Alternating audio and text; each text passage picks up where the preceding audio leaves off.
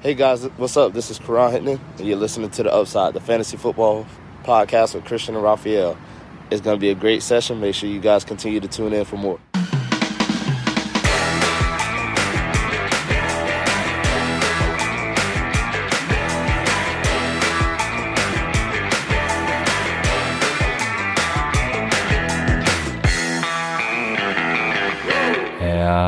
Herzlich willkommen, meine lieben Footballfreunde, bei Upside, dem Fantasy Football Podcast. Mein Name ist Christian, an meiner Seite ist wie immer Raphael. Ihr hört gerade unsere Folge zum Take M Tuesday der Woche 14. Das heißt, in vielen Ligen geht's in die erste Runde äh, der Playoffs. Raphael, bevor wir zu den positiven Aspekten kommen, was gibst du Spielern an die Hand, die nicht in die Playoffs gekommen sind? Ja, erstmal, es geht Richtung Winner Winner Chicken Dinner, ne? Wer kennt's nicht von 21, dem Film? Äh, es geht in die heiße Phase und äh, boah, ich habe so Bock, ne? Ich habe so unfassbar Bock. Ich hoffe, ihr seid genauso hyped und ey, nächste Woche geht's los. Ich, ich habe keinen anderen Gedanken mehr, ne? Wir haben zwar zwischendurch noch irgendwann Weihnachten und so, aber I don't care. Mir geht's nur um die Playoffs. Ich will meine Ligen gewinnen. Ich bin so hyped.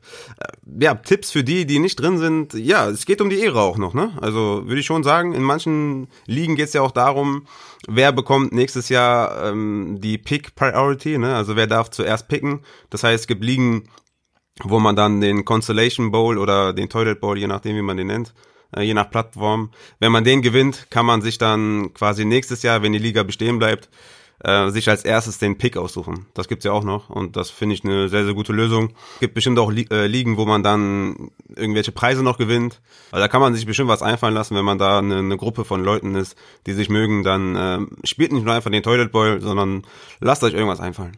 So ist es, so sehe ich es auch. Und natürlich solltet ihr die FIFA-Bewertung durchführen, diesmal für das ganze Liga-Jahr und nächstes Jahr aufs Neue angreifen und rasieren mit unserer Hilfe. Also wir glauben natürlich, dass es keinen gibt, der nicht in die Playoffs kommt, weil die hört ja uns, aber safe nicht. Aber das äh, das Ding ist auch, ihr solltet euch, das habe ich bei Cover 2 auch noch gesagt, das habe ich hier glaube ich noch so noch nie erwähnt, ihr solltet euch ähm, Notizen machen auf jeden Fall. Am besten jetzt auch noch äh, mitten in der Saison und auch nach der Saison Sachen euch einfach aufschreiben, was habt ihr falsch gemacht, was habt ihr gut gemacht, was würdet ihr vielleicht dieses Jahr anders machen, welche Draft-Strategie war gut, welche war nicht so gut, solche Quarterback Late, Streaming, Frühpicken, da gibt's ja auch verschiedene Ansichten mittlerweile.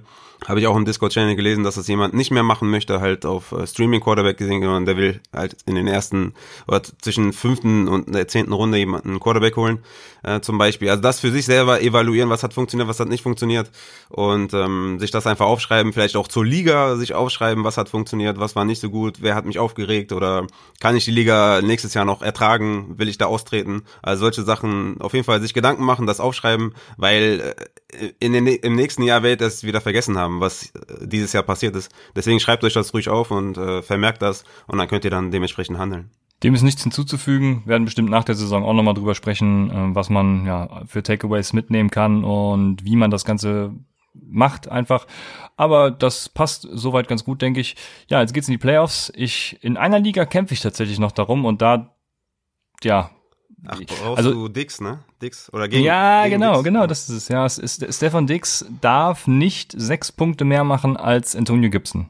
Okay, das ist schwierig, glaube ich. Ja, es, ich glaube, es könnte so, äh, wie sagt man, das ist jetzt kein, keine, kein Schimpfwort, weil das sagt man, glaube ich, so Arsch auf Kante, ne? Ähm, ja. Also es könnte, äh, so. könnte wirklich sehr knapp werden von einem, der dessen Punktedurchschnitt irgendwie äh, 86 äh, sonst ist und jetzt hat er 110 oder was auch immer. Gut, ich bin auch nicht, äh, ja, ich habe zwar ein gutes Team, aber die Kutten auch oft rein, aber naja. Aber ist das nicht geil? Wie, wie nervös ist man da? Wie, wie sehr viel wird man mit? Ey, das ist Fantasy Football, ne? Ganz ehrlich, das ist Fantasy Football und deswegen liebe ich das auch so sehr, ne? Das ist einfach so geil, diese ganze Spannung. Und dann heute Abend noch zwei Spiele, morgen noch eins. Ey, es ist einfach, es ist einfach so geil. So dieses Kribbeln ist einfach so geil. Ja, ich, ich finde es ein bisschen scha. Obwohl, warte, wann spielt Stefan Dix? Heute Abend, heute Nacht. Ah, Gibson auch, ne? Ja, Gibson spielt um 10. Ja. Also wir haben jetzt Verdammt, gerade 18.42 Uhr, Gibson spielt um 10 und die anderen heute ja. Nacht um 2, glaube ich. Ja, aber wir haben nämlich bei uns die Regelung, wer, äh, wir haben ja keine Trade Deadline, sondern wer in die Playoffs kommt, darf nur mit Playoffs-Spielern traden und umgekehrt. Mhm. Und äh, wenn ich jetzt natürlich, also es wäre schöner gewesen, wenn ich, ich heute schon meine finale Punktzahl hätte und dann nur noch irgendwie äh, beim anderen Dix spielt oder so, dann könnte ich schon mal abschätzen, wie es läuft, ne? Dann könnte ich heute noch mal alles auf den Trademark schmeißen, aber das äh, wird mir jetzt leider verwehrt. Aber du sagst um 10 schon, äh, das äh, hatte ich, siehst du, hatte ich gar nicht auf dem Schirm, weil Monday Night ist immer so spät, da achte ich ja gar nicht drauf. Nee, aber dann ja könnte ich vielleicht ja, ja, du hast recht, dann könnte ich vielleicht ja noch äh, aktiv werden. Ich werde berichten am Samstag. aber generell sehr spannendes Matchup auf jeden Fall. Also wir haben, wir wurden als Code Division verschrien, weil ich hatte zum Beispiel keine guten Picks im, im Draft. Ich hatte, glaube ich, nur, nur, nur den First Pick und danach erst ab Runde 5 wieder oder so. Und der andere hat einen sch schlechten Draft hingelegt. Äh, von daher, äh, ja, aber mittlerweile läuft die Code Division und äh, ich hätte Angst, gegen mich spielen zu müssen. Das ist immer gut. Das ist immer sehr gut. Immer maximal arrogant sein, maximal selbstbewusst. Das Ja, äh, strahlt, muss man ausstrahlen, ne? Das hat einen Effekt auf den Gegner, definitiv. Soll ich dir meinen Kader nennen? Ah, Ich weiß doch, dass du, dass du, ne? Ich, ich kenne dich doch, Junge. Du bist ja nicht umsonst hier bei Upside, ne? Ich hab, äh, das war eine harte Bewerbung hier, die man hier durchgehen musste, und ich habe dich doch nicht umsonst So ist ausgewählt. es, ja. Hier, komm mal, hör mal. James Robinson, Antonio Gibson, David Montgomery, äh, DeAndre Hopkins, Adam Thielen, Keenan Allen, Mark Andrews, Dallas Goddard, Kenny Golladay. Ja, okay, Äh, das ist habe ich wen vergessen? Hab, ich weiß nicht, ob ich wen vergessen habe. Also wenn ich damit nicht in die Playoffs komme, dann, dann Das quitte ist ich Upside. ungefähr wie mein Pipeline-Team, aber da werden die Rankings, äh, da, da werden die Playoffs ein bisschen anders verteilt. Obwohl nach diesem Spieltag äh, sollte das Vorab-Ranking auch wieder ein bisschen anders aussehen, aber äh, lass uns nicht zu viel darüber reden. Ja. okay. Ja, ich bin auf jeden Fall gespannt. Also ähm, hab Bock und ja, Fantasy halt, ne? So ist es. Dann lass uns zu den Injury News kommen. Es, ich hoffe, ich habe hier keinen vergessen. Ich habe mir natürlich ein paar aufgeschrieben von gestern. Äh, Frank Gore hat Concussion. Da kommen wir sicher später nochmal zu. Oh yes. Dann hat Ito Smith auch Concussion, ist jetzt nicht so dramatisch, würde ich sagen. Ähm, Joshua Jelly genauso wenig, äh, Joshua Jelly, äh, Kelly natürlich. Den Namen kann man nochmal falsch aussprechen, das hat er sich nicht anders verdient. Der hat Knöchel. Dann hat LaVisca Chenault Daumen gehabt, ist aber, glaube ich, wieder zurückgekehrt. Weiß ich, bin ich mir gerade auch gar nicht sicher. Auf jeden Fall hat er Daumen gehabt. Ähm, und T. Higgins hatte Hamstring. So, das sind so ein paar Namen, aber ja, gilt es zu beobachten. Nix wirklich Dramatisches. Und ja, weiter geht's. Wir haben unsere Takeaways. Ich fange natürlich wie immer an bei A und äh, es ist Arizona. Los Angeles hat bei Arizona gespielt und ich bin's nur noch leid. Also, ja, ich, äh, wie viele erwarten jetzt wahrscheinlich wieder irgendeinen Rant, ne? Den, den gab's gestern in der WhatsApp-Gruppe, glaube ich schon. Ge ge sowieso gegen alle Teams wieder. Ich war gestern wieder richtig on fire. Aber ähm, es ist auch, ist auch dann komisch irgendwie, wenn, wenn man selbst zehn Nachrichten nacheinander schreibt innerhalb von einer halben Stunde und keiner darauf reagiert. Aber es ist einfach so mein Ventil zum, zum Dampferblassen, weißt du? Sehr gut. Also ja, das, das muss da manchmal sein. Ja, Raphael, die Cardinals, die haben gut angefangen, aber dann kam, also mit dem Touchdown von, von Arnold, dann kam aber irgendwie nur noch Running Back Dump-Offs, habe ich so zumindest in Erinnerung und, und, und die Running Back Dump-Off Coverage äh, und QB Contain ist eigentlich alles, was die LA Rams brauchten. Und das ist schon sehr deprimierend für mich. Ja, ja, ich, ich habe zwei Fragen an dich zum Spiel. Zum einen, Andy Isabella ist der schlechteste Wide Receiver. ja, ja, nee, das haben wir schon geklärt. Andy Isabella, ne, wo er, de, de, dieser eine, also ich, man hätte ihn auch, wenn man die Arme ausstreckt, hätte man, hätte man, wäre der Ball wahrscheinlich weggeschlagen worden, ne? Ja. Aber wie der da mit seinen T-Rex-Armen auf diesen Ball wartet und, äh, äh, Entschuldigung, stell deine Ja. Frage. Also ist, ist äh, Kyler Murray, hat er Schulter? Hat er Schulter? Weil, Ach, der hat, einen, der hat einen Dreck, der hat gar nichts, der ist einfach Okay. schlecht. okay. Also gerade, ich glaube nicht, dass er ein schlechter Quarterback ist, aber der ist, spielt einfach schlecht. Was hat sich denn verändert? Ich meine, seit den letzten drei Spielen kommt er nicht mehr über 20 Fantasy-Punkte. Der Hat war vorher auch schlecht. Entschuldigung, hallo. Hat keine, hat keinen Rushing-Touchdown mehr erzielt, wird da nicht mehr so eingesetzt. Also sie, sie forcieren das Running-Game von ihm nicht mehr. Könnte das nicht doch vielleicht mit der Schulterverletzung zu tun haben? Weil äh, in Woche 11 hatte er 15 äh, Rushing Yards, in Woche 12 31 und in Woche 13 15. Und davor hatte er außer zweimal immer über 30. Also fast immer so im Durchschnitt 60 Rushing Yards. Also das ist schon deutlich runtergegangen. Und halt fast immer ein Touchdown erlaufen. Und halt in, der, in den letzten drei Spielen geht's genau in die andere Richtung. Meinst du nicht, dass das irgendwie einen Effekt hat oder dass sie da ein bisschen ähm, ja, zurückhaltend sind, was das angeht? Oder also du bist, denkst das gar nicht, ja? Ach ja, das hat gestern, ich weiß gar nicht mehr, wer Kommentator war bei dem Spiel, aber hat das auch gesagt, von wegen, äh, dass ich glaube, es war Kingsbury oder wer auch immer, irgendeiner vom Coaching-Staff hätte gesagt, dass äh, es ihn nicht beeinträchtigt, aber wenn er drauf fällt, da haben sie Sorge und ach, keine Ahnung, ist alles Bullshit, alles Bullshit. Also wenn ich nicht hundertprozentig, also die Würfe, die Kyler Murray anbringt, die kriegt auch ein Brett Huntley angebracht, ganz ehrlich. Dann setze ich halt Kyler Murray auf die Bank und starte Brett Huntley, weil diese bescheuerten Plays kriegt er auch noch hin. Ja, ich muss auch ganz ehrlich sagen, mir ging es jetzt auch eher um, um die Fantasy-Bewertung von Kyler Murray, weil halt sein Rushing-Game runtergegangen ist und auch sein Rushing-Touchdowns. Und ich denke schon, dass das dann eventuell mit der Schulterverletzung zu tun hat.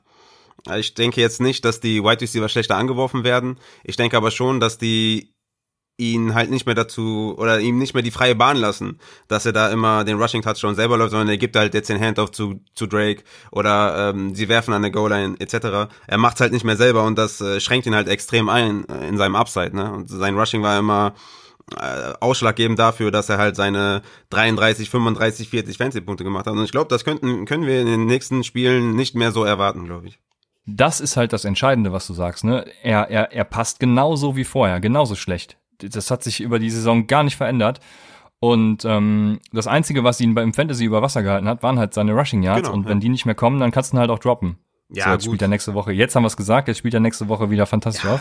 Droppen nicht, ne? Der hatte immer noch 20 Fantasy-Punkte, 8 Fantasy-Punkte und 15 Fantasy-Punkte. Also ein Floor von 15 Fantasy-Punkten und ein Upside, äh, weiß ich nicht, von, von 25 und ein Ceiling von 35.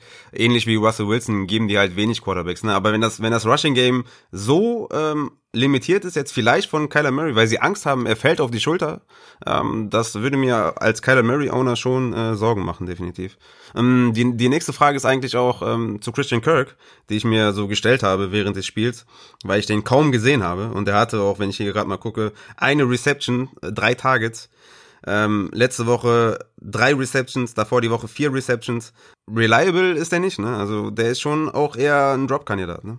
Ja, aber gestern, das, das war gestern sowas von mit Ansage eigentlich. Also wir machen bei uns in, in meiner Home League, machen wir auch immer Schlag den Lore. Da muss ich alle Fantasy-Matchups tippen und äh, jeweils einer aus der Liga tippt dann immer gegen mich.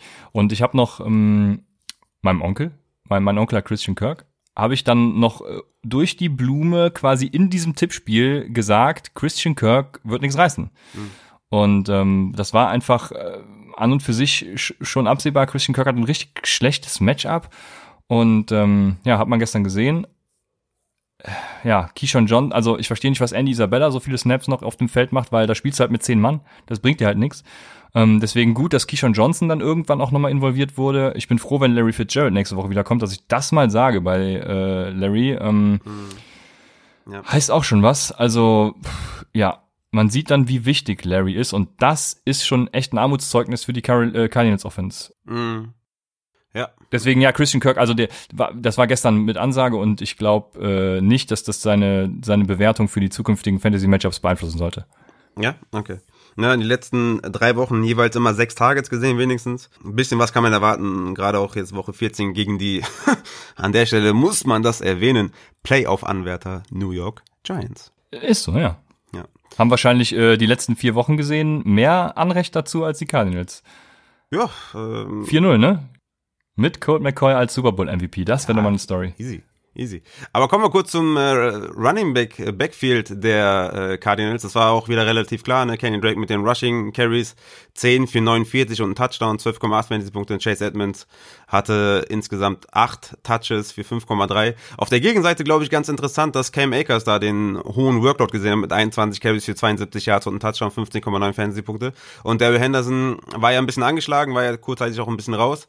Deswegen den habe ich bei einer Verletzung vergessen, genau. Hm. Deswegen würde ich, ja, der kam ja dann auch wieder, hat er auch diesen langen Touchdown-Run gehabt, hat auch 14,4 Fantasy-Punkte. Aber ich würde dieses äh, diesen großen Workload von Cam Akers, 52 Snaps, 21 Carries, zu Daryl Henderson 17 Snaps, 3 Carries, das würde ich so in der Form nicht mehr erwarten. Ich denke, sie werden immer noch Daryl Henderson sehr, sehr viel mischen, auch Malcolm Brown dann hin und wieder noch auf Third Down. Also ich denke schon, dass es Cam Akers äh, Woche jetzt war. Das war, also er hat gezeigt, hey, ne, ich bin der beste Running Back hier, lasst mich mal ein bisschen mehr spielen. Aber ich denke nicht, dass er so diese Workhorse Carries bekommt, sondern schon eher der Leadback ist, aber man sollte da jetzt nicht zu viel, zu viel hineininterpretieren. Meiner Meinung nach, weil David Henderson auch verletzt war.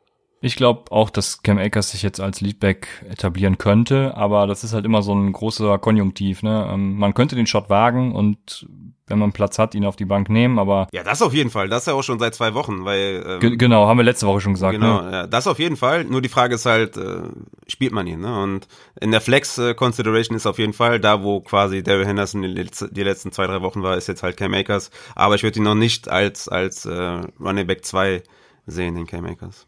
Ja, bleiben wir kurz bei den Rams. Äh, Van Jefferson hatte ich, war, war ich ja kein großer Fan, aber ich fand den eigentlich ziemlich geil in der Offseason. Auch äh, beim Senior Bowl war er ja, äh, boah, welcher, woher kommt er nochmal? Ähm, war auf jeden Fall hier äh, Offensive Player auf einer Seite. Und ja, ich würde jetzt keine Overreaction von Van Jefferson zeigen, weil er mal drei Snaps auf dem Platz stand, aber ähm, vor allem auch da die Cardinals grotten schlecht gegen äh, Slot Wide Receiver sind. Aber ich glaube, der kann nächstes Jahr Josh Reynolds ablösen, wird den Josh Reynolds Platz einnehmen. Und für Dynasty wäre das für mich einer, wo ich mal anfragen würde, hey, du hast super gedraftet, Ben Jefferson hat mir toll gefallen, ähm, wie sieht's denn aus, was willst du dafür haben? Und dann kriegst du einen Third-Round-Pick und dann hat sich die Sache erledigt. Also, das würde ich mal wagen. Ja, ja in, in so einer Offense mit so einem Quarterback, der dritte Wide Receiver, ist immer Boomer Bust. Aber je nach Dynasty, das, wie, tief ja. die, wie tief die Dynasty ist, würde ich das äh, sogar auch dann befürworten, ja. Dann haben wir auf der anderen Seite noch die Andrew Hopkins. Ah, okay. Der tut mir wirklich so leid. Ich, der tut mir wirklich leid. Der ist wirklich, der tut mir wirklich sehr leid. Das, ich kann es nicht begreifen. Ich, der scheint ja, also der, ich weiß nicht, ob er noch Spaß bei Arizona hat, aber mittlerweile bereut er den Trade wahrscheinlich. Hm, hatte seit 2013, das war sein Draftjahr, noch nie einen Aver also ein A-Dot, ein Average Depth of Target, das heißt die durchschnittliche Target-Tiefe, war nie unter 10 Yards. War immer so bei 12, 13 hat die sich eingependelt. A-Dot ja eigentlich sehr stabil. Hm. Und dieses Jahr liegt Hopkins A-Dot bei 8,5. Das hm. zeigt schon, wie limitiert und schlecht und kurz diese Cardinals Offense einfach ist. Hm. Sie setzen ihn einfach auch nicht richtig ein. Nee. Und das, das da könnte ich aus der Hose fahren. Man konnte ja jetzt schon froh sein, dass sie dem endlich mal ein Red Zone Target gegeben haben. Der war ja immer. Dass sie ihm überhaupt ein Target gegeben ja. haben. Ich dachte nach der ersten Halbzeit, der kann auch, der kann auch gleich duschen gehen. Der war ja immer so ein End Endzone Monster, ne? Die letzten ja. drei, vier Jahre. Also letztes Jahr ging das auch ein bisschen zurück, aber davor die Jahre unter Watson war Hopkins eine, eine ja, eine, eine Endzone-Maschine. Der hatte alle Targets gesehen, hatte dann natürlich auch viele Touchdowns, viele Receptions. Da konnte man froh sein, dass sie es halt diese Woche auch gemacht haben an der Goal-Line und äh, hat dann zum Glück noch den Touchdown gefangen, also so 15,2 Fantasy-Punkte. Aber acht Receptions für 52 Yards sagt halt auch schon vieles. Ja, so ist es. Machen wir weiter bei New Orleans at Atlanta. Oh yes. Ich habe ich hab, ich hab bei Twitch noch gesagt, wenn beide gespielt haben dieses Jahr, also Ridley und Julio Jones, dann waren beide Top 5 Wide Receiver. Das war nicht der Fall, weil beiden irgendwie der Touchdown fehlte. Ne? Äh, Ridley war 5 von 10 für 108 Yards und Julio war 6 von 10 für 94 Yards. Also wenn beide noch einen Touchdown gemacht hätten, dann hätte es durchaus in die Region irgendwie mal, hätten sie mal angeklopft. Aber mhm. ja, trotzdem, wenn beide spielen, dann läuft's bei äh, Matt Ryan und bei den beiden Wide Receivern. Von ja. daher, ja, Beide immer aufstellen, oh. ganz klare Sache, beide immer aufstellen. Bei den Running Backs, äh, also kann man, glaube ich, keinen mehr aufstellen. Also das war ja, äh, Todd Gurley war eh schon ein Sit, ne? Klar, gegen diese Defense war er eh schon ein Sit. Nur, dass er sich wirklich jetzt auch acht Carries äh, geteilt hat mit Ito Smith. Also Ito Smith acht Carries 36 Yards, Todd Gurley acht Carries 16 Yards. Beide mit einer Reception. Ito Smith mit 24 Snaps, Todd Gurley mit 22 Snaps. Brian Hill auch noch mit fünf Carries. Also äh, da kannst du schwer einen aufstellen. Äh, Ito Smith, glaube ich, auch noch verletzt raus, muss man noch beobachten. Aber wenn Todd Gurley, Ito Smith und Brian Hill im, im Roster sind, würde ich wirklich Todd Gurley jetzt auch nicht mehr als äh, ja, Running Back 2 sehen, sondern eher als High-End Running Back 3, weil es einfach äh, wirklich jetzt mittlerweile so ein Split Backfield ist und wenn er seinen Touchdown nicht macht, dann hast du halt hast du halt diese 5, 6, 7 Punkte Spiele und die kannst du dir in den Playoffs eigentlich nicht erlauben. Ja. Auf der anderen Seite ist Alvin Kamara wieder da und was man sagen muss, zum Glück nächste Woche auch wieder Drew Brees. Hoffentlich, ja. Aber Kamara hat jetzt auch endlich mal wieder gepunktet. Also ja. Camara, Schön. Gott sei Dank, mit 15 Carries, 88 Yards, ein Touchdown, 16,7 Fantasy-Punkte. Sage und schreibe grandiose zwei Receptions für 9 Yards, also sehr, sehr stark, auch von Taysom Hill, der natürlich wieder Fantasy relevant war mit seinen 232 Yards, zwei Touchdowns, 14 Carries, 83 Yards, 21,5 Fantasy-Punkte. That's Fantasy. Trubisky, Blake Bortles lassen grüßen. Adrian macht ja immer ein Mailback und ich wollte schon drunter schreiben, äh, ich wollte ihn schon fragen, ob Drew Brees überhaupt Taysom Hill jetzt wieder verdrängen kann, wenn er wiederkommt. Ja, ist die, richtig. die, die Antwort hätte die Antwort hätte ich gerne gesehen. Ja. Aber ja, ich hab's, ich hab's, ich hab's mir verkniffen und eine andere Frage gestellt. Letzten, äh, letzten, Sp letzten zwei Spiele, nee, letzten drei Spiele gewonnen, also berechtigte Frage, definitiv. Die Frage ist eher, hat, Ja. hat Sean Payton die ganze NFL auseinandergenommen? Ja, ja klar. Also klar.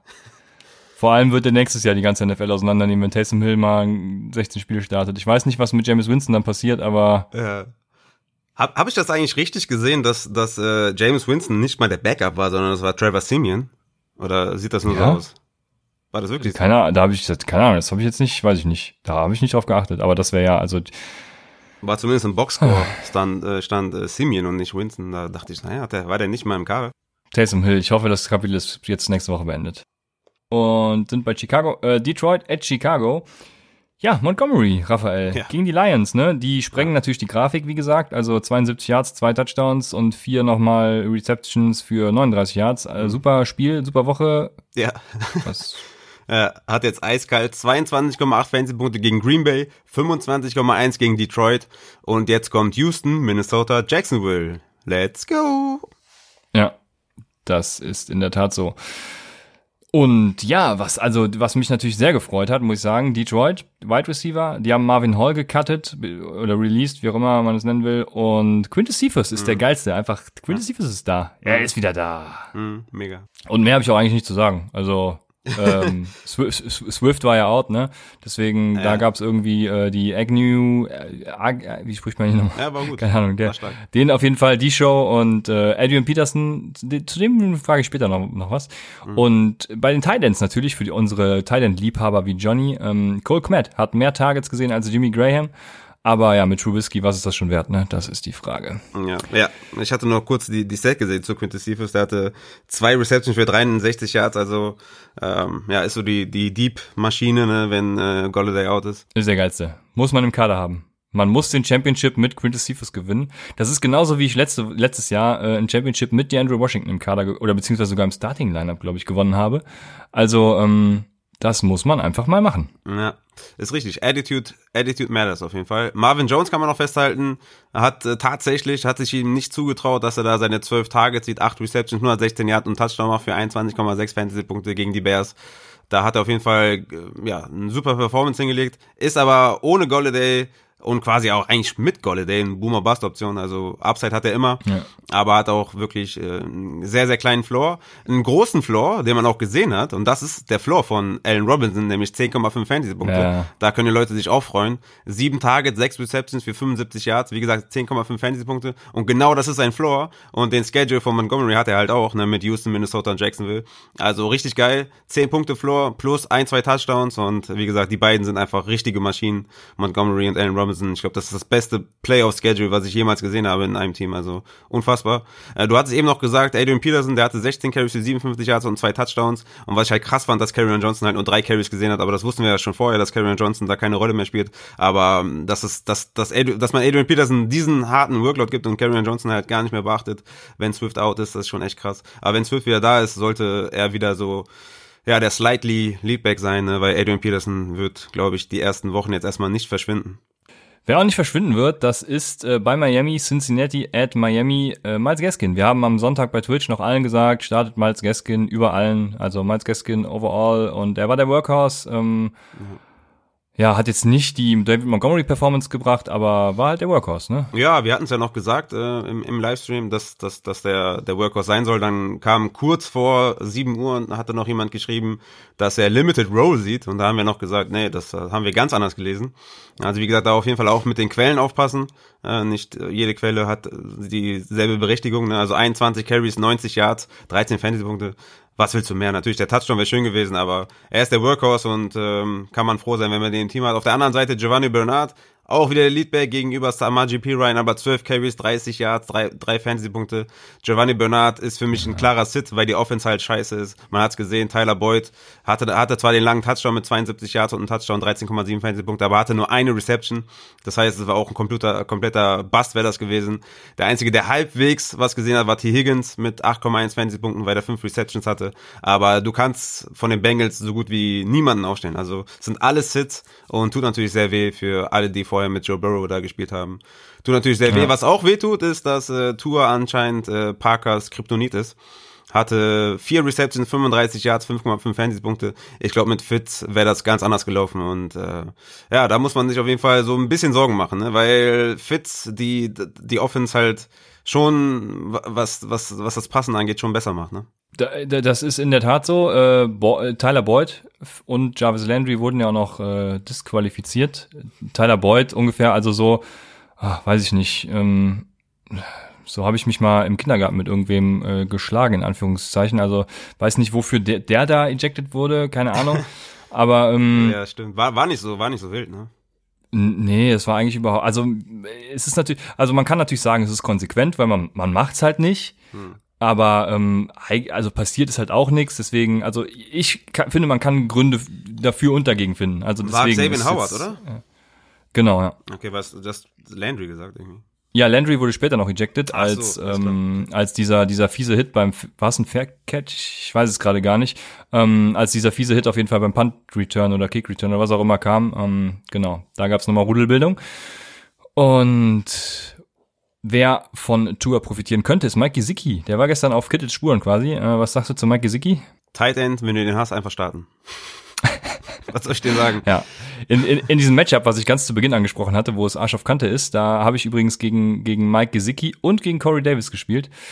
Das hat mich sehr gefreut. Da sind wir auch wieder beim nächsten Thema. Cleveland at Tennessee. Aber warte, bevor wir da hinkommen, will ich noch eine geile Sache sagen und zwar äh, ich dachte, ich hätte eine tolle Überleitung. Nee, äh, vor allem, nee, das muss ich jetzt noch erwähnen. Wenn das jetzt ein unwichtiger, nicht sexy Spieler und nicht von uns hoch angepriesener Spieler gewesen wäre, würde ich jetzt auch nicht sagen. Aber wir müssen Lynn Bowden Jr. Ah, ja, okay. müssen wir müssen wir erwähnen. Der hatte vier Targets, vier Receptions, 41 Yards, äh, 7,2 Fantasy-Punkte. Könnte einer sein, der davon profitiert, äh, dass Preston Williams out ist. Also in deepen Ligen, vielleicht auch in Dynasty Ligen, vielleicht mal äh, anfragen, was man dafür will. Kriegt man bestimmt für kleines Geld. Ich halte von Lynn Bowden sehr viel und äh, hoffe, dass er vielleicht irgendwie einen Step machen kann, da als Wide Receiver, der er eigentlich ist. Ähm, wurde er eher so als Running Back gedraftet und ähm, könnte sein, dass da noch was kommt in den nächsten Jahren. Was, was gibt's denn mir? Ein Viertrunden-Pick. Ja, okay. Ja, alles klar. Dann, äh, aber ich habe toll gedraftet, weil ich habe ihn in unserer Dynasty. Und jetzt können wir zu Corey Davis, zur Corey Davis Show kommen. Elf Receptions aus zwölf Tages, 182 Yards, ein Touchdown und ja, Ryan Tannehill Stack, ne? Corey Davis, äh, AJ Brown auch äh, solide. Also von daher, Firkser ersetzt Smith auch gut. Ja, war gut. Corey Davis ist ein Must-Start die nächsten Wochen gegen Jacksonville, Detroit, gegen Green Bay. Ähm, musst du ihn aufstellen. Also es gibt kaum einen Wide Receiver, äh, der so konstant ist wie Corey Davis. Der hatte hier und da ein, zwei Spiele, glaube ich, wo der ein bisschen gebastelt ist. Aber sonst konstant seine zehn Punkte, immer Upside für mehr. Also Corey Davis, wenn ihr ihn habt, das sind, das sind genau solche Spieler, ne? Ähm, die du halt über einem den du über einem DJ Chark zum Beispiel starten wirst. Ne? DJ Chark vielleicht der bessere Name und hier und da vielleicht äh, höhere Ceiling gehabt die Saison, aber schlechtes Quarterback-Play und da würde ich Corey Davis all day long über einem DJ Chark spielen. Wir sind äh, jetzt quasi in den Playoffs, wir haben jetzt vier Sample Size gesehen und wer Corey Davis jetzt bencht noch gegen Jacksonville, Detroit und Green Bay, ähm, der hat Corey Davis nie geliebt. Ja, vor allem Corey Davis letztes Jahr schon profitiert davon, dass AJ Brown kam. Dieses Jahr auch eine richtig gute Saison. Was würdest du jetzt in deines Team? Gut, sein Preis ist natürlich nach dieser Woche jetzt echt hoch. Ja, ähm, vielleicht wartet man noch eine Woche ab, aber was machst du in Dynasty zum Beispiel mit ihm? Würdest du forcieren, ihn zu kriegen? Er ist ja Free Agent nach der Saison auch. Also er hat endlich nach vier Jahren jetzt mal sein, sein richtiges Potenzial entfaltet. Genau. Von daher, ist das erste gute Jahr von Corey Davis. Die werden bestimmt mit dem verlänger, verlängern, weil ich kann mir auch nicht vorstellen, dass der, dass der sehr teuer ist, weil es halt das erste Jahr war. Also vielleicht, ich weiß nicht, wie, wie da die Gespräche laufen oder so. Wenn man, man kann ja auch nicht sagen, hey, du bist doch voll die Grotte, die geben wir dir nix. Ne? Dann sagt er, hey, ich hatte doch eine geile Saison. Ich weiß nicht, wie das da läuft, aber ich kann mir vorstellen, dass der. stell mal vor. ge- genau so wird's laufen. Ja, Ja. genau so wird's laufen. ähm, Guck mal, ihr warst im First Rounder, warst total scheiße, Junge. Wir geben dir 10 Dollar Aber das- 50, ey. Das habe ich mich tatsächlich auch gestern bei Haas und Reddick gefragt. Was, was machen wir mit so einem? Äh, also keine Ahnung, der Agent sagt wahrscheinlich, hey, gib mir, gib mir 40 Millionen für ein Jahr, für ein Jahr, also äh, weniger äh, kommt jetzt nicht in Frage. Immer hoch und dann safe. und dann sagen die Cardinals, oh nee, das das nee, nee, nee, das können wir nicht machen. Also, nee, dann äh, was macht man? Dann sagt man dann teste den Markt und kommt zurück, wenn dir nichts gefällt oder also keine Ahnung. Ja, Aber ja, ich, ich glaube, deine Verhandlungen, die die laufen eher so wie du gesagt hast, ja. Ja, ja, der schon. Aber Corey Davis ist halt, äh, den kriegst du jetzt nicht mehr günstig. Also du hast den vor der Saison, hättest ihn wahrscheinlich für einen Drittrunden-Pick bekommen, schätze ich mal. Bei vielen Ownern wäre für einen Zweitrunden-Pick.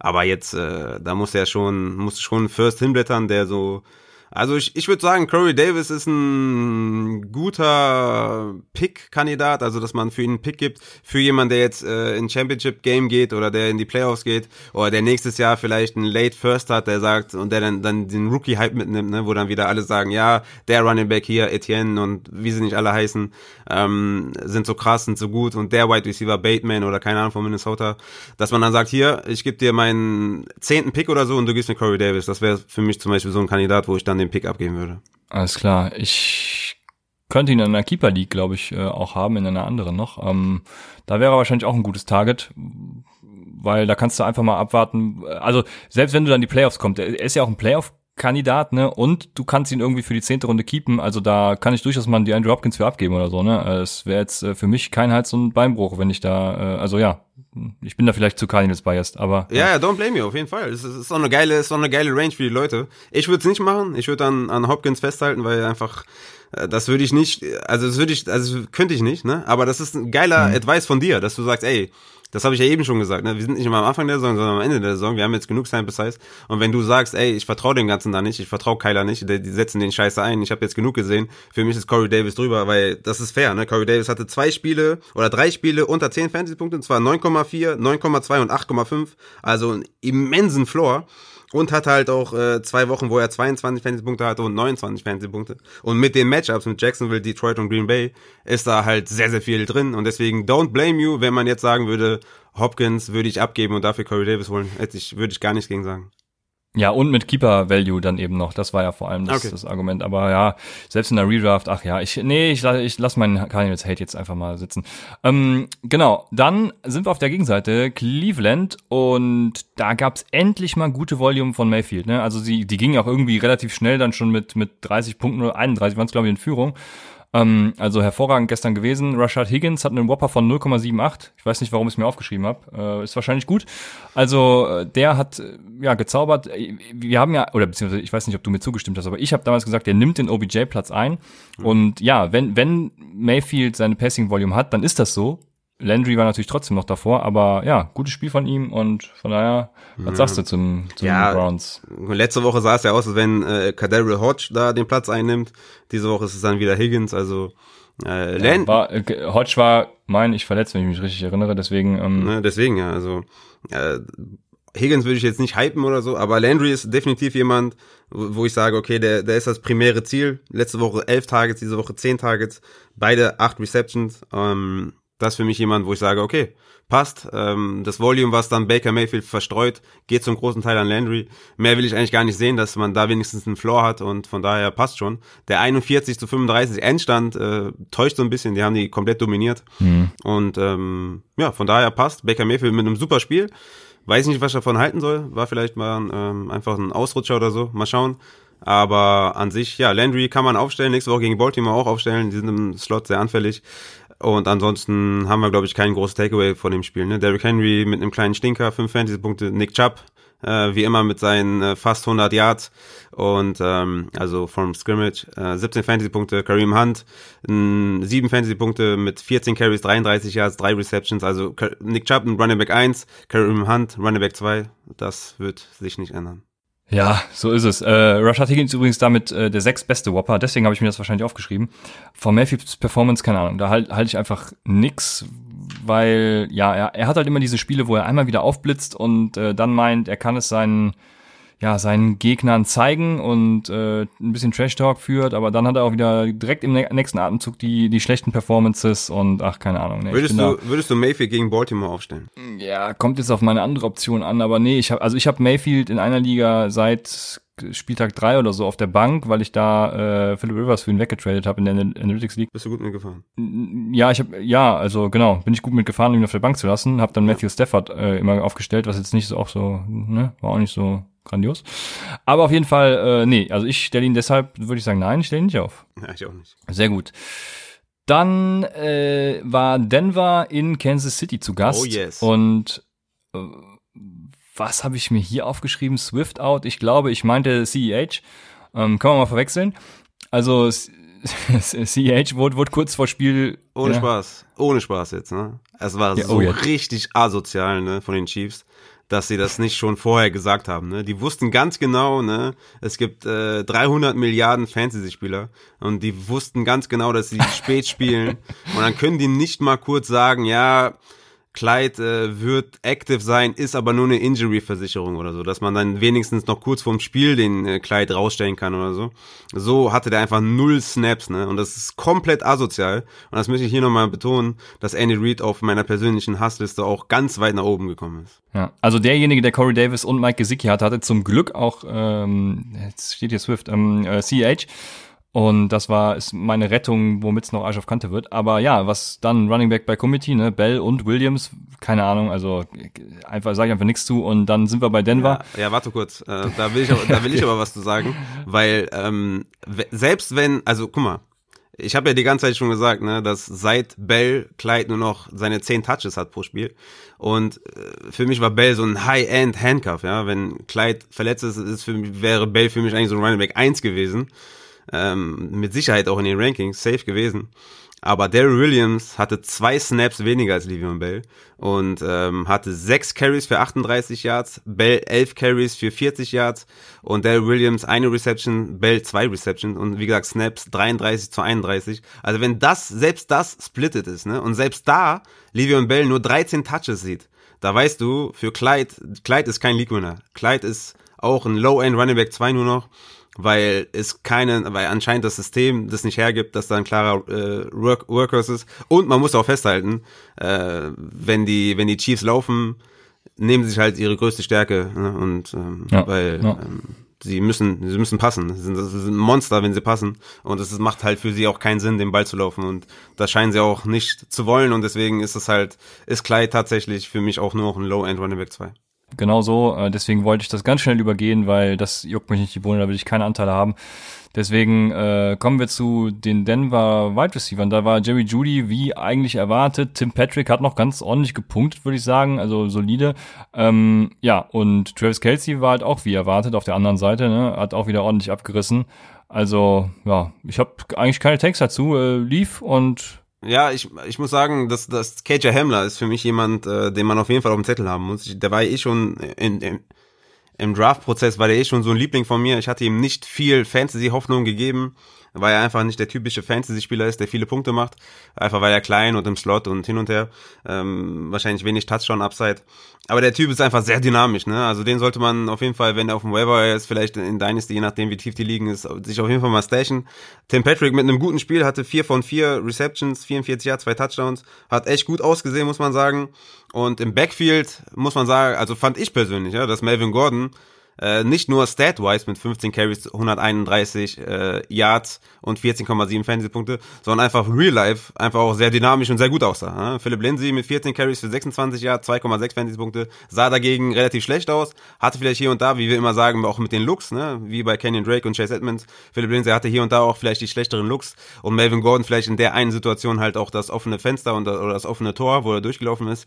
Aber Melvin Gordon ist halt moving forward für mich vor Lindsay, obwohl beide, ähm, obwohl Gordon halt mit 16 Touches und Philipp Lindsay mit 14 Touches halt splittet ist, aber für mich ist Gordon derjenige, derjenige äh, to own in Denver beim Backfield. Ja, ich bin momentan froh, wenn ich davon keinen haben muss.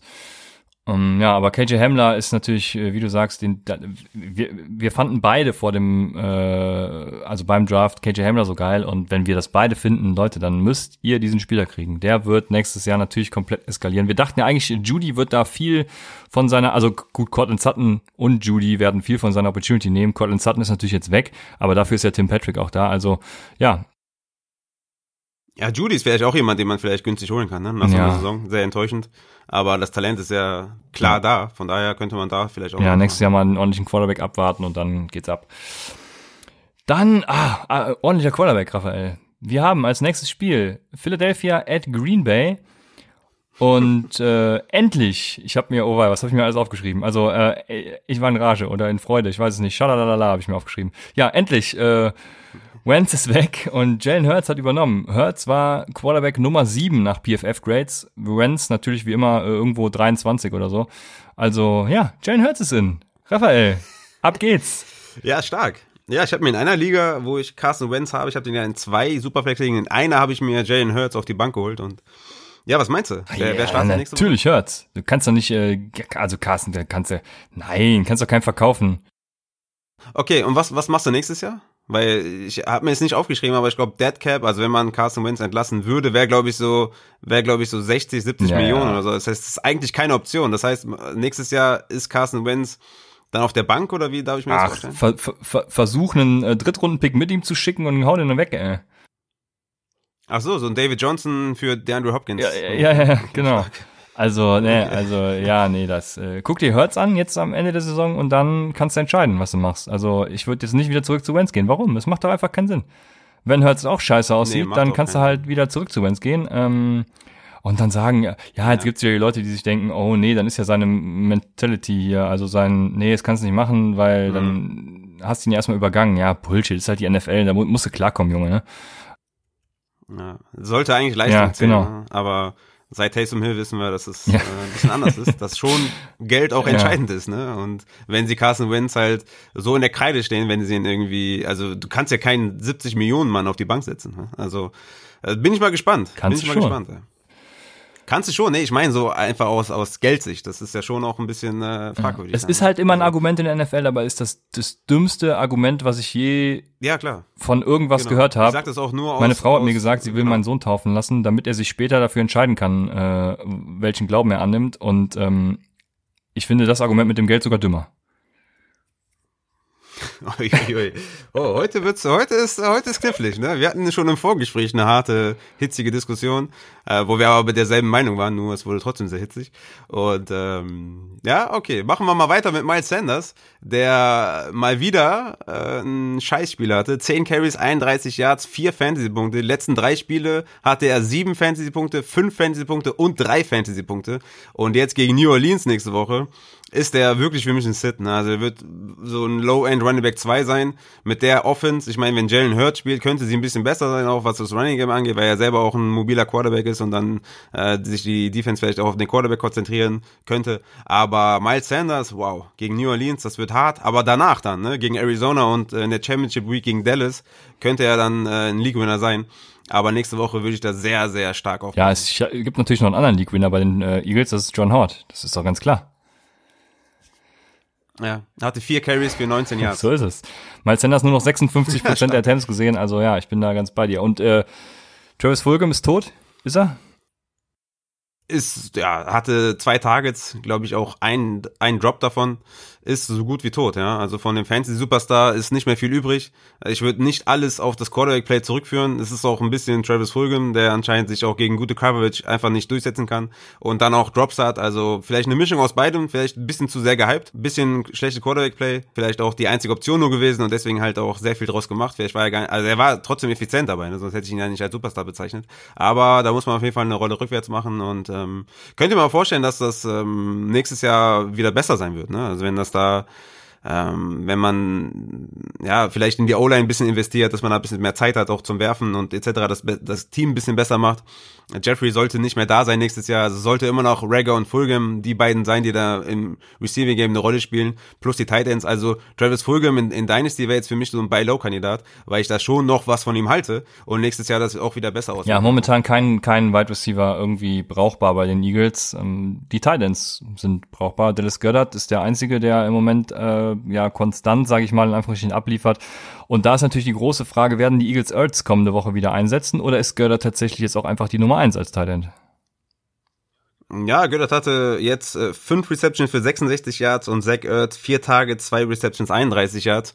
Ähm, ich denke, das wird erstmal so weitergehen, aber bei den Eagles weiß halt auch irgendwie nie. Ne? Mhm. Also Göttert ist für mich ein Top 5 Tight End und Zach Ertz, ich, ich liebe das bei Tight End zu sagen, so ein Borderline Tight End 1.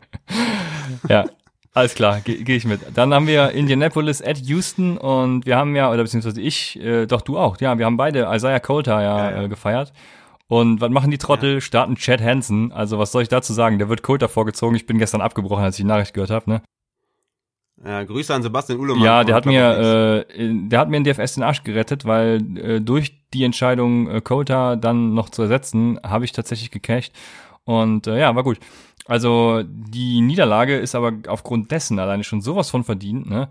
dass, ja, Hansen hatte sogar mit 59 die meisten Snaps. Danach kam Cooks mit 53 und Cutie mit 48. Also, was soll ich dazu sagen? Das da fällt mir wieder nichts. Da habe ich mein neues Hassteam gefunden tatsächlich. Und ähm, ja. Cutie, denke ich, wird wieder weichen, wenn Cobb zurückkommt. Äh, Hansen hatte hat die Outside-Rolle von ähm, äh, ah, Will Fuller eingenommen, deswegen äh, wird, wird Hansen auch weiterhin die Rolle von Fuller einnehmen, wenn sie nicht zur Besinnung kommen und Coulter einsetzen. Aber ja, ich denke, Cutie ja, war schön mit ihm. Das ist halt das Ding, ne? Das ist halt das Ding. Also normal, also Cutie ist eigentlich ein Slot-Wide Receiver und da sollte Cobb dann halt wieder die Rolle bekommen. Deswegen ist das mit Cutie so sehr, sehr gefährliches Spiel, was man da gerade spielt. Auch ich habe mir auch so ein paar Waiver-Artikel durchgelesen, da wurde teilweise 30, 40 Prozent empfohlen. Das sehe ich halt nicht, weil ich schon denke, dass äh, Randall Cobb, wenn er wiederkommt, da ordentlich äh, Snaps sehen wird im Slot und Outside halt Cooks und Cutie ist kein Outside-Wide Receiver und von daher bin ich da immer noch sehr vorsichtig, aber klar, er war diese Woche sehr, sehr stark. 8 Receptions, 141 Yards, 18 Fantasy-Punkte. Das war, muss man erstmal hinkriegen. Cooks war zeitweise auch out, war im Concussion-Protokoll, wurde aber wieder geklärt, Gott sei Dank. Ähm, also wie gesagt, Cooks ist da der einzige, den ich haben möchte. Und man muss vielleicht auch festhalten, dass Duke Johnson ne, auch äh, sechs Targets gesehen hat, sechs Receptions für 24 Yards, also nicht komplett ausgerastet, aber im Receiving Game schon mal eine Rolle gesehen hat. Ähm, man hat mehr zwei Tight End, äh, zwei Running Backs gesehen äh, bei den äh, Texans, aber das Backfield ist halt auch nicht so sexy. David Johnson sieht halt einfach auch nicht gut aus. 10 Carries, 44 Yards, einen Touchdown gemacht, deswegen 10 Fantasy-Punkte. Aber Duke Johnson in, in tiefen PPR-Ligen kann man ja, auf jeden Fall. Ja, äh, jetzt lese ich doch die Frage vor, die ich eigentlich nicht mit reinnehmen wollte und die kam von SMF und der fragt, habe ich David Johnson aus Arizona-Tagen fälschlicherweise als sehr gute Waffe im Passspiel in Erinnerung? Bei Houston steht fast immer Duke auf dem Feld, wenn es Richtung Passing Down geht. Gibt es hierfür eine sinnvolle Begründung, die ich nicht sehe? Und meine klare Antwort war, äh, nehme ich nicht mit in die Folge, weil die Antwort ist nein. Es gibt keine sinnvolle Begründung dafür. Ja, ist so. Also du hattest mich, glaube ich, da vor zwei, drei Jahren auf jeden Fall mal belehrt, wo ich meinte, äh, dass David Johnson kein guter Running Back mehr ist und du hast dann gesagt, er war noch nie ein guter Running Back. Kannst du Ja, erinnern? das äh, kann ich mich nicht erinnern, aber das äh, ja könnte mein Tag gewesen sein. Ja, ne, weil der hatte da auf jeden Fall sehr, sehr schlechte Zahlen auch im Running Game. Das heißt, David Johnson war noch nie ein guter Runner, er war halt immer ein extrem guter Receiver. Deswegen macht es halt gar keinen Sinn, äh, den da nicht einzusetzen. Und deswegen, ja, es macht keinen Sinn. Ja, und, er, er, äh, hatte mal ein Jahr, wo er tatsächlich äh, diesen einen Cut gemacht hat und dann dann war er weg, aber ähm, ja, ansonsten halt vor allem im Receiving Game geglänzt und äh, ja, macht einfach keinen Sinn. Genau, viel zu lange über unwichtige Personalien geredet. Kommen, kommen wir zu wichtigen. Kommen wir zu Ich Pittman wollte und genau zu T.Y. Hilton kommen. Also T.Y. Hilton zuckt noch mal so, weißt du, wie so ein wie so ein toter Fisch, der irgendwie an Land geschwemmt wird oder Ja. so. Also acht Receptions aus zehn Targets, 110 Yards, ein Touchdown und ähm, das ist eigentlich genau das, was ich dachte, was Pittman gestern sei. Also keine Ahnung. T.Y. Hilton hat den zweitbesten Ja. Whopper der Woche. Ja, habe ich auch gesehen. Nehmen wir mal die letzten drei Wochen. Target Share, T.Y. Hilton 20, Pittman 15. Air Share, T.Y. Hilton 37, Pittman 14. Red Zone Targets 6 zu 3 für T.Y. Hilton. Ist T.Y. Hilton Ja, die neue scheinbar, ne? Eins? Scheinbar, ja. Ist, äh, Das- die, das ist die, das die, Schwierige an Fantasy. Die, die, Frage, die ich an dich stelle, willst du T.Y. Hilton als die Nummer eins der Colts aufstellen? Jetzt geht's ja Weißt nicht mehr um das mache? Besitzen in den Playoffs, sondern es geht in den Playoffs eigentlich nur noch um Aufstellen. Nee, ich weiß nicht, wie du es machst. Ja, vollkommen richtig. Ich mache so, dass ich äh, T.Y. Hilton ein bisschen upgrade, nicht viel. Für mich ist er so ein Wide Receiver 30 bis 40, sage ich mal, eher so Richtung 40. Aber ich Michael Pittman klar Ja, downgrade ja. werde, downgraden werde. Ja? Also für mich ist Pittman da der Verlierer Mhm. und er nicht T.Y. Hilton der Gewinner. Boah, wenn ich, wenn ich, Raphael, wenn ich überlege, ich wollte gestern, äh, um jetzt in den Playoffs ordentlich abzurasieren, ich, ich wollte äh, Paris Campbell gegen Michael Pittman traden. Ein, also ich habe es auch sogar okay. angeboten. Ein Glück wurde der abgelehnt. Ei, ei, ei, ei, ei. Ja, krass. ja, es ist, äh, es, die ersten Wochen haben gezeigt, dass Michael Pittman wohl da die Eins ist. Jetzt die letzten drei Wochen Bounceback von T.Y. Hilton. Und ich will in dieser nicht sehr passlastigen Offense, ne, ähm, wissen wir alle, wie ich da, wie meine Abneigung da so ist. Und äh, deswegen werde ich beide, ich werde beide nicht aufstellen in meinen, in meinen Playoff-Wochen. Ja. Also die haben zwar gute Matchups, ne, mit, mit Las Vegas und Houston jetzt in 14, 15, aber das ist halt Boomer Bust und ähm, wir wissen nicht so richtig, auch wenn wir jetzt hier die letzten drei Wochen sehen und die ersten äh, zehn Wochen sehen, dass, äh, ja, wir, wir sind nicht wirklich schlauer und dann dieses Spiel einzugehen, das heißt So ist es. Dann haben wir Jacksonville at Minnesota, LaVisca Chenault, äh, High Risk, High Reward. Es gab den Reward. Ja, aber wie? Hast du das, hast du den Touchdown gesehen? Der war deflected. Ich, ich habe ihn tatsächlich, nee, ich habe ihn tatsächlich nicht gesehen. Ich habe nur die Statline gesehen. Ja. Ja, riecht lustig. Also katastrophaler Pass von Mike Lennon. Einmal fast vom Linebacker intercepted. Dann äh, noch durch die Arme von dem Cornerback bis hin zu LaVisca Chanel Touchdown. Also das war auf jeden Fall sehr treffend und ähm, ja, ich kann vollkommen verstehen, warum man High Risk, High Reward. Ja, ich, ich kann vollkommen verstehen, warum man Mike Lennon über Minshew spielt. Das ist total sinnvoll. Ja, klar. Das ist sinnvoll. Ähm, aber DJ Shark äh, hatte natürlich auch weiterhin den größten Whopper. Ne? Er hatte 132 Air Yards, ist weiterhin klar die Nummer eins auch mit Mike Lennon. Also äh, da braucht man sich, glaube ich, nichts vormachen. Ja, zwei Receptions für 41 Yards. Äh, über die letzten vier Spiele 31 Targets und 17 Receptions. Ja, das ist natürlich ein Problem, also, ja. Nur weil Jacksonville einfach hardcore tankt, ne? versaut DJ Chark mir hier in der Dynasty auf jeden Fall mal einen Wide Receiver Spot. Es geht mir richtig um Sack. Und es gibt es gibt eine Liga, in der der Gewinner das Jersey seines MVPs geschenkt kriegt, also nicht geschenkt, sondern man zahlt natürlich einen Einsatz in die Liga vorher. Und ähm, wir haben auch ein Magazin in dieser Liga, das ist meine Home League, da kann man immer viel mehr an Möglichkeiten machen, ne? das ist immer ganz schön. Ähm, und in diesem Magazin hat jemand das äh, Sieger-Jersey gepostet, weil er anscheinend denkt, äh, ich gewinne die Liga. Also Ken Junge, nächste Bier geht auf mich. Ähm, James Robinson, das ist, glaube ich, mein Jersey, was nach der Saison mir gehört. wenn ich heute nicht noch ja. verliere in diesem Arsch auf Kante Game. Ja. Aber wenn, dann zu Recht, auf jeden Fall. Ma gehen wir mal zum anderen Team, zu den anderen bei diesem Ja, Das Junge. ist auf jeden Fall, also wenn das, ne, wenn das also wenn die mehr Target sehen würden, ne, ey, was, ist, was sind das für zwei Wide Receiver? Adam Thielen und Justin Jefferson sind einfach so gut. Der eine mit 75 Yards, äh, 8 Receptions, 17 Fantasy-Punkte und äh, Justin Jefferson mit äh, 9 Receptions, 121 Yards und ein Touchdown mit 22 Fantasy-Punkten. Und trotzdem, ne, muss man auch festhalten, äh, dass Devin Cook immer noch 32 Carries gesehen hat und 6 Receptions. Ja, ja. also äh, hervorragender Stack. Es könnte unfassbar krass sein, ne? wenn die noch mehr Volume sehen. Der beste Stack der Woche einfach. War, war zwar fast 2000 Dollar teurer als äh, Tennessee, aber ja, hat deswegen weniger Value ja. gebracht, aber war trotzdem ja, Sahne. Ähm, ja, sehr krass. Haben jetzt aber auch Tampa Bay und Chicago und New Orleans in ja, ja, drei Wochen. Ne? Also das, vor allem. Ja. Das wird nicht, äh, das, das ist nicht ja, sexy. Das ne? ist in der Tat so. Dann haben wir New England at Las Los Angeles, so, Los Angeles Chargers. Und was war denn damit äh, Justin Herbert los? Ist, jetzt kann man mal die, also ist er der nächste Carson Wentz? Oder ist er ein guter Quarterback, der backbounced, der bounce backt, der, der zurückkommt? Ja, der, ja, der wird bounce Weil, also, also, also, Raphael, es ging gestern gegen New England. Die schlechteste Defense der mhm. NFL. Ja, ja sind, glaube ich, irgendwie auf, auf Rang 31 und 32 Pass Run nach DVOA oder so. Also ja, meine ich.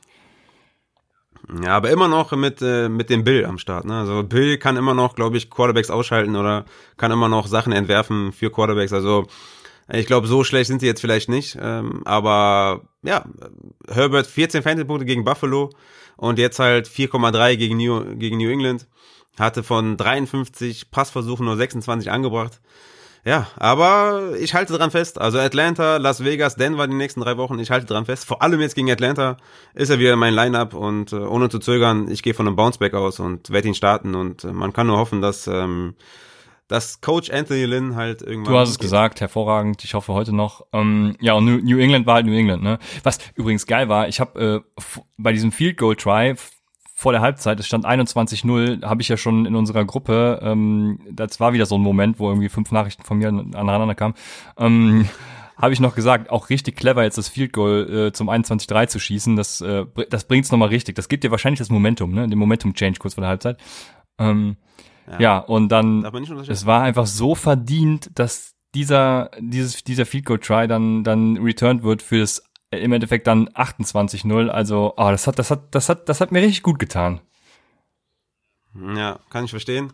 Was man noch festhalten muss bei New, bei New England ist, dass Damian Harris sich jetzt auch noch harte Carries mit Sonny Michel teilen muss. Also Damian Harris mit 16 Carries für 80 Yards und Sonny Michel 10 Carries 35 Yards. Also Harris hat nicht nur, wie wir schon wissen, Cam Newton an der Goal-Line, sondern jetzt auch direkt im Running Game noch Sonny Michel neben sich. Also da muss man auf jeden Fall auch nochmal neu evaluieren und äh, das sieht nicht sexy Gar aus. nicht für sexy. Ja, über Cam Newton brauchen wir gar nicht reden. Deswegen lass uns weitermachen mit Las Vegas at New York und zwar den Jets. Ja, Darren Waller, ähm, was soll ich dazu sagen? 13 Receptions aus 17 Targets für 200 Yards, zwei Touchdowns, 0,74 Whopper. Äh, was auch schon übrigens dafür spricht, das ist irgendwie dann der, der zehntbeste oder so, keine Ahnung, ähm, dass Derek Carr halt einfach auch gut war und viel Bälle verteilt hat und es einfach lief in der Passing Offense, ne? Ja, 100 after the catch. Äh, Darren Waller. Das ist auf jeden Fall crazy. Aber ja, Derek Carr spielt sein Spiel, wirft die Wide Receiver nicht an und so wird's halt irgendwie auch bleiben. Darren Waller ist ja der beste Receiver, von daher kann man vielleicht noch Dev Devonta Booker festhalten. Der hat die meisten Carries gesehen mit 16 Carries, 50 Yards, aber nur 5,6 Fantasy-Punkte. Hat aus seinen Möglichkeiten wenig gemacht. Und sonst kann man eigentlich auch direkt zur anderen Seite gehen und sagen, dass Jamison Crowder wieder zurück ist mit 5 Receptions, 47 Yards, 2 Touchdowns, 19,2 Fantasy-Punkte. Ist wieder da. Und Denzel Mims auch mit einer guten Partie, wenn man das so sagen kann, mit 2 Receptions für 40 Yards, 7 Fantasy-Punkte. Also wird auch hin und wieder noch äh, involviert. Denzel Mims auf jeden Fall auch ein Dynasty-Target. Und man muss sagen, Ty Johnston! 22 Carries, 104 Yards, 1 Touchdown, 18,7 Fantasy-Punkte. League So ist es. Winner. Mal wieder. Ty, Ty, Johnson. Bisschen zu spät. Injury Replacement für, für Jacobs habe ich mir aufgeschrieben. Das ist natürlich auch, äh, das ist natürlich auch wieder, also was ich mir heute aufgeschrieben habe, das weiß keiner. Ey. Ähm, auf jeden Fall Ty Johnson Injury Replacement für äh, Frank Gore natürlich, ne? Deswegen auf jeden Ja, Fall, ja, geile Sache. Hat mich natürlich sehr gefreut, kommen wir gleich noch zu. Dann haben wir noch äh, deine Giants zu guter Letzt, last but not least, sagt man ja, ähm, at Seattle und Goldman kam über die Yards. Kein Touchdown gemacht, aber hat die Yards abgerissen. Was Ja. war denn da los, Raphael, bei deinen Giants? Erzähl doch mal. Ja, das Spiel 17 zu 2, äh, 17 zu 12, Entschuldigung, 2. Ja, war, war gefühlt 2. Also, wir haben hier noch ein paar Garbage-Punkte, haben wir den Seahawks noch geschenkt. Ne? Aber eigentlich war 17 zu 2 der, der richtige Spielstand.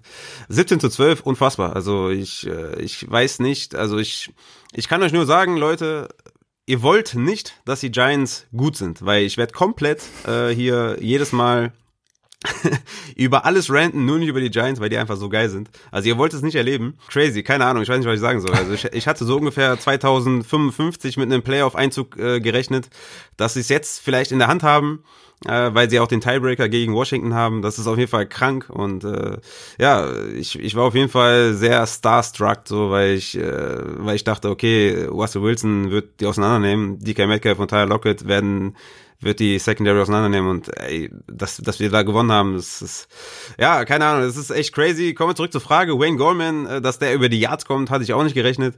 Dass Alfred, Alfred Morris da den, die zwei Touchdowns macht, habe ich auch nicht mit gerechnet. Ähm, muss man aufpassen, was jetzt mit Devonta Freeman mit seinem äh, Covid-Status ist, weil der ist nach der IA jetzt auch noch auf Covid. Also da könnte man Wayne Goldman auf jeden Fall noch dran festhalten, muss man die News beobachten, was da passiert. Aber dass wir das Spiel gewonnen haben, ist, äh, ist äh, also keine Ahnung, also ich, ich konnte ich konnte es nicht glauben. Das, ich Ah, da keine sehr Worte. schön, ja. Ja, ich habe auch keine großen Tags zu den Seahawks, also da, ja, sie waren jetzt nicht grottenschlecht, ne? Man ist von den Seahawks natürlich Besseres gewohnt, was Fantasy-Leistung betrifft, aber Die haben wir noch nie gegen so einen Gegner gespielt. das mal eben, das ist es. Und ich würde mir da jetzt überhaupt keine Gedanken machen. Also da geht's nächste Woche wieder feuerfrei los und äh, wo es auch heute feuerfrei losgeht äh, oder heute schon feuerfrei losgeht, so, das ist in Washington der Upset der Woche gegen Pittsburgh und da wird's ordentlich laufen. Anthony Gibson 20 Punkte, auf geht's, dann gewinne ich auch mal ein Matchup. Dann Wire Targets. Raphael, du hast angesprochen, Ty Johnson. Das, wir das noch erleben dürfen. Ty Johnson, was knallst du für ihn raus? Alles. Alles klar, Junge, alles und noch mehr. Ich würde einfach einen Kredit nehmen und nochmal noch mal das Doppelte. Ich habe heute extra bei PFF gelesen, um uns rückzuversichern, dass wir, äh, dass wir nicht alleine mit unserer Meinung stehen, wenn wir sagen, Ty Johnson, hau alles raus. Deswegen äh, bei, Ja, nee. bei PFF gab, war, glaube ich, über 50 Prozent sollte man für Ty Johnson bieten, ja. Wirklich? Warum? Wieso? Also Franco hatte doch Concussion. Der, der kommt doch dann Ty zurück. Johnson ist einfach Ty Johnson, ist einfach der bessere Running Back. Ja, Na, also krass, nee, also äh, das war von mir jetzt nur Spaß. Ich dachte also es ich, mir, ja. Ich würde da, ich, ich würde, ja, nee, weil wenn, wenn das bei PFF steht, äh, weiß ich ja, nicht. Also, wer sind denn die besseren Experten? gerade nicht. Ja, das ist richtig, nur wundert mich trotzdem, weil Frank Gore hat Concussion, kann ja nächste Woche wieder spielen. Äh, klar, wenn Frank Gore ausfällt, dann ist Ty Johnson auf jeden Fall, ähm, ja, kann man den zumindest mal in die Flex packen. Ne? Wir hatten ja schon mal das Ty Johnson Erlebnis, konnten wir schon mal genießen. Also wer weiß, ob wir da nicht ein bisschen adjusten. Aber ja, 22 Carries, 104 Yards war schon mal sehr, sehr stark von Ty Johnson. Aber ich gehe davon aus, dass Frank Gore zurückkommt und dann ist es wieder äh, Minimum mal äh, splittet, wenn nicht sogar Leadback für für Gore. Also von daher, ich würde da nicht viel rausschmeißen, auch wenn wir jetzt an an der Stelle der Saison sind, wo jetzt auch nicht mehr viele was übrig haben und vielleicht händeringend nach einem Running Back suchen. Vielleicht ist das der Ansatz vom PFF, ich weiß es nicht. Aber ich kann mir nicht vorstellen, äh, also es ist kein guter Rat, meiner Meinung nach, äh, unbedingt viel für Ty Johnson. Ja, ich, ich würde es auch nicht tun, äh, vor allem selbst wenn Frank Gore out ist, willst du die Jets gegen die Seahawks, da willst du da den Running Back haben, also ich boah, weiß es nicht. Es gibt noch einen, der auch verfügbar sein sollte, das ist Adrian Peterson, die letzten beiden Spiele, zwei Touchdowns gemacht, äh, jeweils so 3,7, 3,6 Yards per Carry. Ähm, hättest, hättest Ja, was? Zwei Touchdowns, hatte 17 und 17 Fantasy-Punkte. Was ist denn los? Also läuft. Hättest du lieber Ja. Adrian Peterson oder lieber Ty Johnson, wenn Frank Gore ausfällt? Dann hätte ich lieber Ty Johnson, weil ich denke schon, dass Swift wiederkommt. Ja, Ne? also ja, äh, ja, komm, es ist Adrian Peterson, der ist 35, der hat noch ordentlich was im Tank. Ja, ja, safe. Äh, wenn du mich jetzt fragst, wenn beide zurückkommen, wenn Frank Gore und Swift zurückkommen, wen hätte ich lieber? Dann äh, Ja. Adrian Peterson. Ja, bin ich bei dir. Ja, es geht gegen Green Bay bei äh, den äh, Lions, von daher bin ich da ganz bei dir, ja. Adrian Peterson hat halt immer trotzdem, auch wenn Swift zurückkommt, diese Touchdown-Möglichkeit und die, ja, in, also ich will nicht abseits sagen, also diese Touchdown-Möglichkeit halt einfach, ne.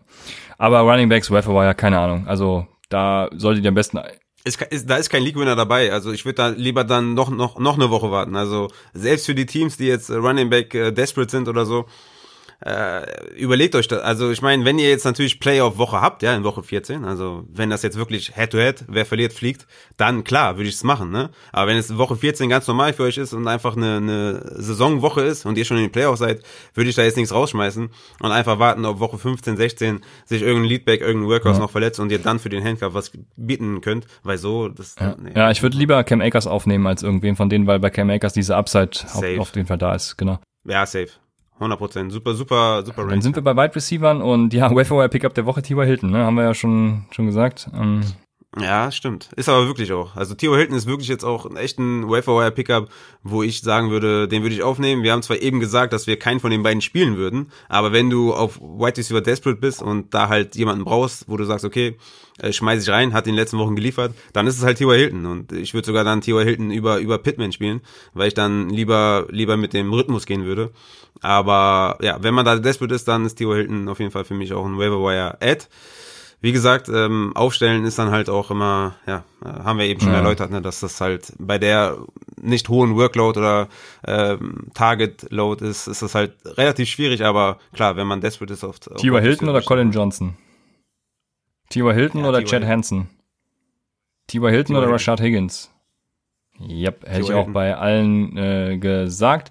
Aber diese drei sind ja für mich so in einer ähnlichen Range. Also äh, Higgins noch nicht mal, äh, den würde ich noch mal außen vor lassen. Und äh, Chad Hansen und Colin Johnson, wen von den beiden hättest du lieber? Würdest du von denen überhaupt jemanden aufnehmen? Nein. Okay, damit haben wir die Folge abgeschlossen. Also es gibt, es gibt noch Kiki Cutie, den euch viele empfehlen. Raphael hat ja eben schon gesagt, da bin ich auch komplett raus, weil wenn Randall Cobb zurückkommt, dann kriegt Kiki, Kiki Cutie eben den Herbstenbump und äh, der eher noch äh, davon profitieren wird, ist Chad Hansen, der eben der Will Fuller Ersatz ist, wenn Isaiah Coulter nicht äh, dann da irgendwie rein, rein sneakt, aber das tut er ja nicht. Deswegen Chad Hansen wäre für mich so ein, so ein, so ein sneaky Wire Pickup, den ich nochmal wagen würde um eben den League-Winner, das könnte so ein League-Winner sein im Endeffekt, aber ähm, ja, keine Ahnung, wird da jetzt auch nicht äh, groß eskalieren für und äh, Jalen Rager vielleicht noch reinschmeißen, so in die Diskussion, der hatte ja, als ähm, Jalen Hurts reinkam, da die lange, die lange Reception, ich glaube 34 Yard Reception. ja, Vielleicht könnte das was werden mit, mit Hurts. ne? Ja, also, ja. Würde ich mir so ein, so ein bisschen Sleeper-Upside immer noch ja, das ist eben genau, das ist genauso die Sache. Äh, unklare Situation bei Ragger und ähm, eben genauso unklare Situation bei Chad Hansen. Also du holst dir jetzt keinen Frank Gore mehr als League-Winner, weil bei dem weißt du halt, was du kriegst, ne? Und ähm, bei Chad Hansen und genauso wie bei Jalen Rager, da, da, da könnte es halt sein, dass die dir irgendwie die letzten zwei Wochen dann ihre 20 Punkte machen, ne? Ja, da sind halt nur die Matchups halt grundverschieden. Ne? Also bei Philadelphia ist es halt in Woche 15 Arizona, in Woche 16 Dallas und ähm, bei den Texans ist es äh, Indianapolis Ja. und Chicago. Also schon auf jeden Fall ein harter Ja, Unterschied. das, äh, ja, genau, das stimmt. Und ähm, ja, Colin Johnson äh, ist dann eben auch so einer mit ungewisse, was ich meinte. Also das sind so Optionen für mich. Und ja, Rager hast auf jeden Fall auf jeden Fall recht. Ich habe natürlich noch, wie soll es anders sein, einen Tight End, den man aufnehmen muss. Und das ist natürlich Cole Komet von den Chicago Bears. Äh, das ja sieht mehr als Jimmy Graham jetzt, ist Trubiskys Option und nehmt ihn einfach auf und stellt ihn auf und gewinnt als, ja, gewinnt einfach mit ihm. So. Was ich noch vielleicht äh, bei Running Backs, äh, was mir gerade so in den Sinn kommt, äh, wo wir gerade über Ty Johnson und also Kalen Belage, ne? Also ich meine, ich weiß, Joshua Kelly war zwar raus wegen wegen seiner ähm, Enkelverletzung, aber Kalen Belage hat äh, sieben Carries gesehen, hatte drei Receptions, also zehn Touches. Also scheint da auf jeden Fall der, wo ich ja vor der Saison gesagt habe, es muss einen Melvin Gordon-Ersatz geben. Den gibt es an sich in der Form nicht. Aber es gibt jemanden, der hinter Austin Eckler halt die Touches sieht. Und das wäre für mich dann Kellen Belage und äh, gleichzeitig auch dann ein, ein guter, ja, nicht jetzt mid to high-end äh, Handcuff. Also Kellen Belage wäre zum Beispiel jemand, wo ich auch überlegen würde, je nachdem, was Joshua Kelly hat, dass man da ähm, aktiv werden könnte. Ja, hast du vollkommen recht. Also guter Einwurf äh, da noch. Ich bin ja sowieso kein Belage-Fan, von daher freut mich das natürlich, dass der nochmal hier Erwähnung findet bei Upside. Was, was ist, was ist mit dem Gegenüber mit Sony Ach, Michel? Der ist wahrscheinlich auch auf vielen Waiver auf. Wires. Von den Patriots Ah, will ich keinen haben. Ne. Keinen aus der Offense. Ich will natürlich immer Chase Winovich Ja, haben. so. Ich habe mir jetzt ein Chase Winovich äh, Jersey auch bestellt. Ey, du warst Boah, richtiger ich bin Fan so von dem, geil. Ich kann mich Ja. noch erinnern, ja. Der ging in der vierten Runde? Ähm, ich weiß nur, dass ich gesagt habe, Cardinals bitte draftet ihn. Und wen draften sie? Zach Allen, auch der Defensive End, aber ja, Ja, du wolltest unbedingt Winovich. mega. Ich habe mir sofort ein Jersey gekauft. Fünf, 15 Stück hatte ich mir gekauft, nur damit er einfach, damit man sieht, damit die Leute in Arizona sehen, hey, geil, dass wir den gedraftet haben. Ja, stimmt. Das ist auch so eine Riesenrolle Ja. ne, bei Franchise Trikotverkäufe, Ja, ne? das ist so. Dann, äh, bevor wir, ich muss in mein Flag Football Meeting, fällt mir gerade ein, Division West äh, wird heute, gibt's heute Meeting, keine Ahnung, ich bin gespannt. Dann äh, Raffas räudige Defense gibt's über www.lead-blogger.de und Thursday Night Football ist sind besagte New England Patriots gegen die Rams. Boah. Hm. Also die üblichen Verdächtigen würde ich halt sagen, ne? Woods, Cup und dann hört's auch schon auf. Ey, ey, ja. Das war's schon. Akers halt für die für die Upside. Ja. Ähm, Ja, man könnte dann halt so schwammig sagen für die Flex, ja, ne, ja, die genau. man da hat. genau. Akers, äh, aber ich werde die Rankings raushauen. Vielleicht gehen wir kurz äh, live oder so. Muss ich mal gucken, wie wir das hinkriegen. Wir müssen ja eh gucken, wie wir da auch an Weihnachten dann, äh, wie wir das da machen. Aber ja, schauen wir mal. Ihr müsst auf jeden Fall bei Twitch äh, uns ab abonnieren, beziehungsweise erstmal folgen. Abonnieren dann äh, gibt eine Möglichkeit, wenn ihr Amazon Prime habt, könnt ihr uns da für euch kostenlos uns unterstützen mit eurem Prime-Account. Das ist eine ziemlich geile Sache, finde ich. Äh, ich habe da auch seit acht Monaten oder so, ähm, ja, supporte ich da jemanden. Und ist einfach cool, ne? War für mich immer eine, eine geile Sache. Ich supporte den auch bei Patreon, aber ähm, ich habe das dann noch zusätzlich noch bei mit Amazon Prime gemacht, weil es einfach für mich umsonst ist und für ihn eine Hilfe ist und genauso ist es dann auch für uns eine Hilfe. Also wenn ihr Bock habt und irgendwie noch ja eher so der YouTube-Typ seid und Twitch irgendwie gar keinen Bock habt oder so, holt euch das einfach, ladet euch das mal runter, schaut, das, schaut euch das mal an. Der Livestream ist, glaube ich, immer sehr, sehr informativ und sehr gut und nötig, weil halt ja von Freitag bis Sonntag, Nachmittag immer noch sehr viel passiert, ne? Injuries äh, etc. pp. Da sollte man auf jeden Fall noch die Live den Livestream mitnehmen und da auf dem neuesten Stand sein. Und das äh, haben wir, glaube ich, die letzten Wochen immer noch gute Tipps abgegeben, die man so am Donnerstag noch nicht gesehen hat, wo wir die Folge aufnehmen, die dann Freitag Und rauskommt. Ihr seht uns in unseren Weihnachtspullis. Das ist richtig. Das ist das, das Wichtigste natürlich das, äh, ja. dabei. ja, das stimmt. Dementsprechend schaltet Sonntag ein, Samstag sowieso und schaltet einfach immer ein, folgt uns at Upside Fantasy überall, wo es äh, Upside Fantasy gibt, äh, Twitter, Instagram und so weiter und so fort. Und wir sind am Ende des Take 'em Tuesdays, freuen uns auf die Spiele, die da noch kommen. Äh, ich, ja, ihr werdet, wenn ihr die Folge hört, wissen, äh, ob ich gewonnen habe oder nicht, weil, ja, ich bin gespannt. Also, keine Ahnung. Wir sind am Ende, sagen bis Samstag bei Upside, dem Fantasy Football Podcast.